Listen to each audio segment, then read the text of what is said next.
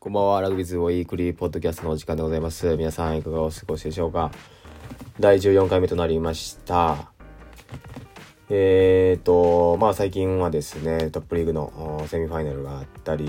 ですね、えーと、南アメリカのスラーというリーグの決勝があったり、えー、ラグビーから扱ったですね、また、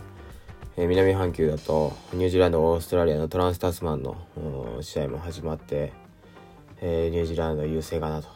いうのが、えー、見受けられましたが、えー、まだこれから始まったばかりなので、えチェックしていきたいと思います。えじゃあ、えー、ですね、え本日もラグビーのビジネスサイドのところをいろいろね、えチェックしていきたいと思います。まず一つ目がですね、えっ、と、ヨーロッパの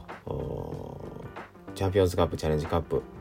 まあ、クラブのえー、トップを決める大会があるんですけどもそこの放映権のところです。が昨年設立された、えー、イギリスの配信サービスライブナウっていうところが、えー、ペーパービュー、えー、見るためにまあ課金すれば、えー、それでまあ試合ごとに見れるというサービスが、えー、っと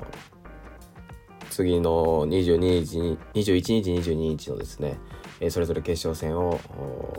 見えますよというところをローンチされてました。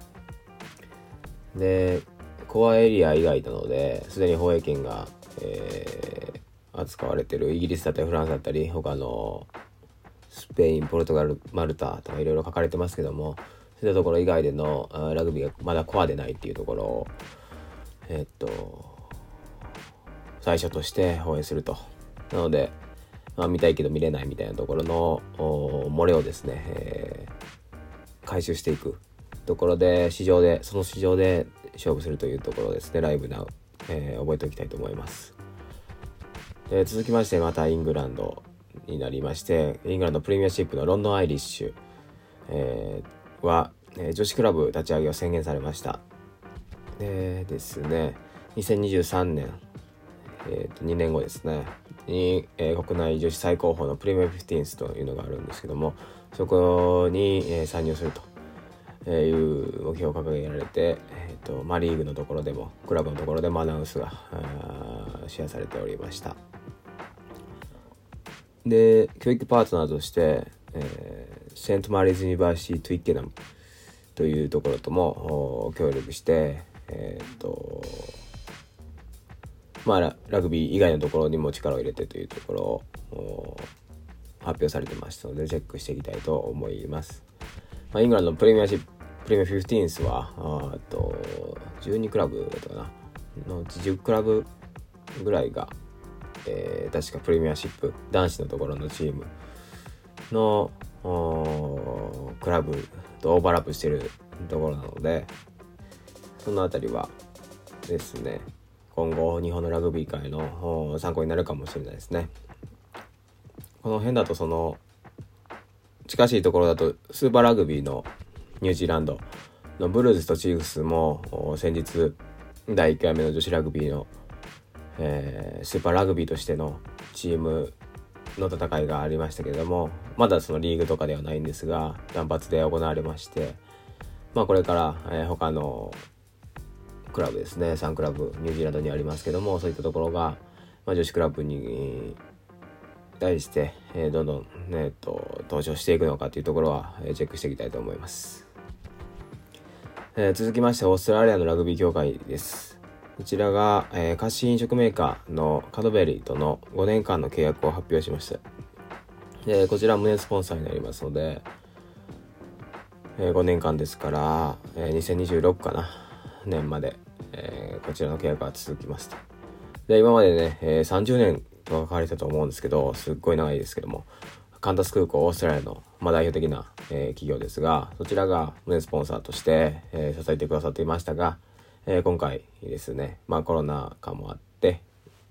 変わったという形です。で、まあオーストラリアはラグビーワールドカップ2027年の誘致っていうところも、まあ、大本命として今えー、見られてますのでで今月末とかにですね誘致の誘致しますよというところの申請の締め切りがあるみたいなのが、えー、この記事に書かれてましてなんでそれに対しても追いかけなのかなというところです。で続きまして日本に戻ります。で2年連続で、えー、残念ながら延期となってしまった高校生の世界大会サニックスワールドユースがですね、えー、福岡県で、えー、毎年行われておりますがこちら次回開催の支援を、えー、クラウドファンディングで、え、募っております、え、現在も開催中ですと。でこちらの大会は未来のワールドカップ選手、え、もう世界中から集まって、えー、しのぎを削るというそれがしかも日本の福岡県宗像市で行われるというですね、え、非常に、まあ、ラグビー界にとっても唯一無二の大会ですし日本の本当にその宗像サニックスというところの組織がですねリーダーシップを発揮して、えー、継続されてきた活動なので、えー、っとまあ、個人的にも支援しましたし、えー、今ですねチェックしたら、え、っとこちらは、まあ、大体半分ぐらいですかね50%ぐらい達成していますけどもまだ44日ありますので是非、え、チェックしてみてください。で、まあ、こちらの費用はですね主にえー、先週、まあ来年ですね、開催された時の選手への食事だったりのところに、えー、使われるというふうに書かれておりました。えー、続きましてはですね、フランスですね、最後ですね。えー、っと、リーグナショナルラグビーだったかな。えー、っと、トップ14、プロ T2 を管轄する組織がありますけども、そちらにがですね、えっ、と、LGBT プラスコミュニティの認知をもっと広げようというところでキャンペーンを、えー、金土日の3日間かな、に実施されておりましたと。で、まあ投稿だったり、また、えー、特徴的なのがそのソーシャルメディアのアイコンを、まあ、虹色にする？LGBT プラスの象徴的なあカラーですけども、まあそれぞれの各クラブのロゴはですねえー、っと全部虹色になってるっていうのでまあ一目でわかると。でまあこれ、え以前も去年だったかな、えー、今年の頭だったか忘れましたけどもえー、っと似たようなソーシャルメディアの色を統一するみたいなのは、えー、フランスのこのリーグがやってたのであそのその時の手応えがあったから、えー、こうなったのかなと思いますのでえっ、とまあこの方法非常に、えー、個人的にも好きですし、えー、日本でもどんどん取り入れていってもらいたいなと思います。えー、本日この辺りになります。またですね、来週